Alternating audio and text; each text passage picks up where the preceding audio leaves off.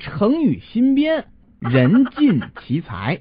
卖服装的售货员对经理诉苦说：“小张这人真是不可救药，他整天都是一副睡不醒的样子。我我把他换了三个岗位了，他还是这样打瞌睡。”经理这眉头一皱，就说了：“那让他去睡衣柜台吧，呃，在柜台旁边竖一块广告牌子，优质睡衣，当场示范。”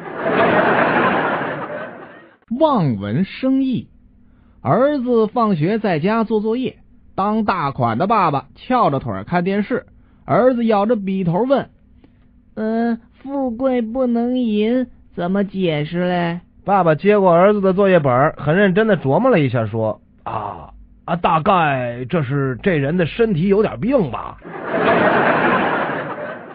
强词夺理，赵老师在医院无端挨了一刀。他愤怒的质问医生：“你你诊断说我长了恶性肿瘤，非要动手术不可，开刀后却什么都没有。”医生说：“没有，没有不是更好吗？难道你愿意有啊？”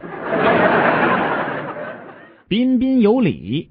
公共汽车上，一个女青年惊呼：“钱包被偷了！”满车的乘客都装聋作哑，不理不睬的。女青年只得哀求：“哎。”钱包里五百块钱我不要了，那只要把那串钥匙还给我就行了。